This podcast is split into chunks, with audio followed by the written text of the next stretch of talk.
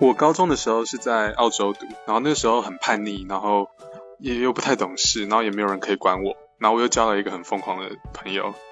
然后我记得有一次，呃，啊不是有一次，有一段时间我们做了蛮多次，就是我们礼拜六晚上的时候，我们会去港式烧腊店，然后买一盒烧腊饭，然后我们就翻进我们学校，大概晚上八九点没有人，我们翻进去以后呢，我们就吃完那盒烧腊饭，然后。我们就会把学校的警铃给用响，然后那个那个声音非常之大，大概三公里之内都听得到。然后，所以我们就把它用响，然后就开始一直跑，一直跑，一直跑，就跑很远。然后 做了好多次这件事情，就是一个年少轻狂的回忆。但是，它很，